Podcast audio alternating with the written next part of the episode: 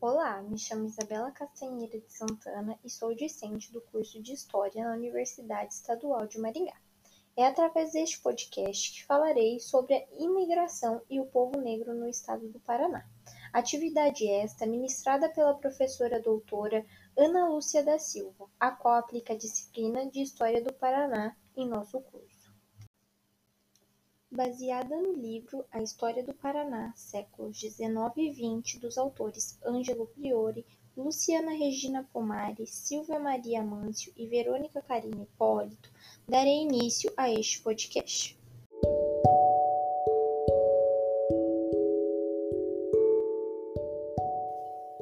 A expansão demográfica no Paraná foi diferenciada e tardia. O incentivo à imigração também foi necessário devido à falta de mão de obra existente. Os imigrantes chegavam sob condições de agricultores propiciados a formarem grandes lavouras e cuidarem de suas terras, sendo que o objetivo principal do Estado era estimular a agricultura de subsistência para que os centros das cidades ficassem abastecidos. A população paranaense no início do século XVIII era formada por portugueses, índios, negros africanos e de descendentes dessas três raças. A maior dificuldade enfrentada pelo Estado era a falta de mão de obra para impulsionar o desenvolvimento desse território. Diante disso, a imigração passou a ser vista como solução para esse problema.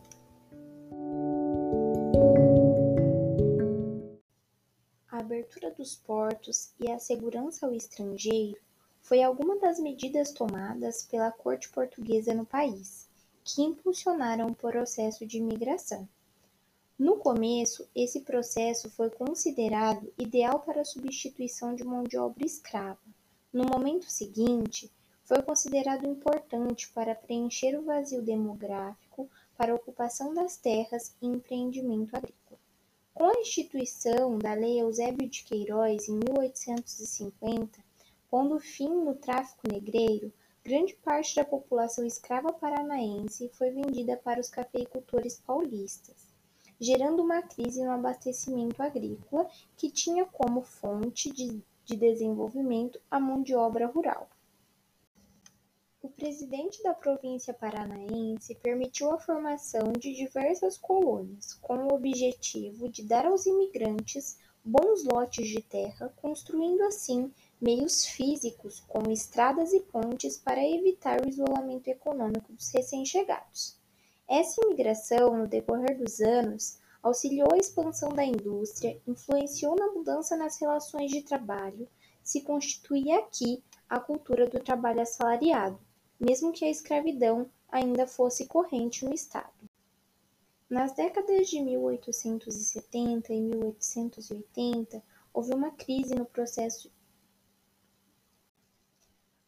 Apesar de todas as dificuldades aqui encontradas, milhares de imigrantes, sendo eles japoneses, portugueses, poloneses, ucranianos, alemães, italianos, entre outras nacionalidades que por aqui passaram e ficaram, influenciaram e influenciam as culturas regionais que até hoje permanecem vivas no nosso estado.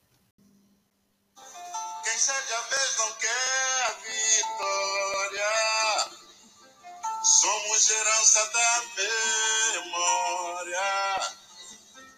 Temos a cor da noite, filhos de toda açoite. Fato real de nossa história.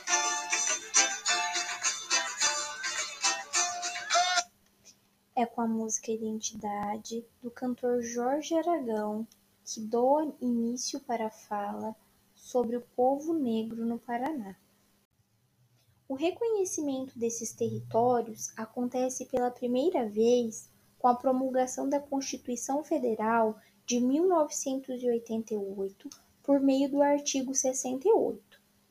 Em 2001, o Ministério da Cultura ficou responsável por identificar delimitar e titular as terras quilombolas por meio de uma medida provisória. Essas comunidades estavam localizadas nas regiões que no passado eram o caminho das tropas. Sendo assim, estão estabelecidas em locais de difícil acesso e sem estrutura. A falta desta acarreta a mudança principalmente dos habitantes mais jovens para as cidades em busca de melhores condições de vida. Os quilombolas mantêm uma economia de subsistência, sendo os produtos principais para o cultivo a mandioca e a cana-de-açúcar.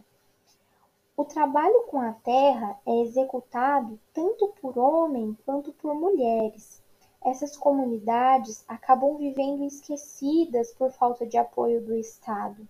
No Paraná, devido à falta de documentação para comprovação da posse dessas terras, abre espaço para uma série de ilegalidades que, com o passar do tempo, vai reduzindo as áreas reservadas aos quilombolas. É dentro dos quilombos que a cultura afro-brasileira é preservada. A religião é um dos aspectos mais marcantes dessas comunidades.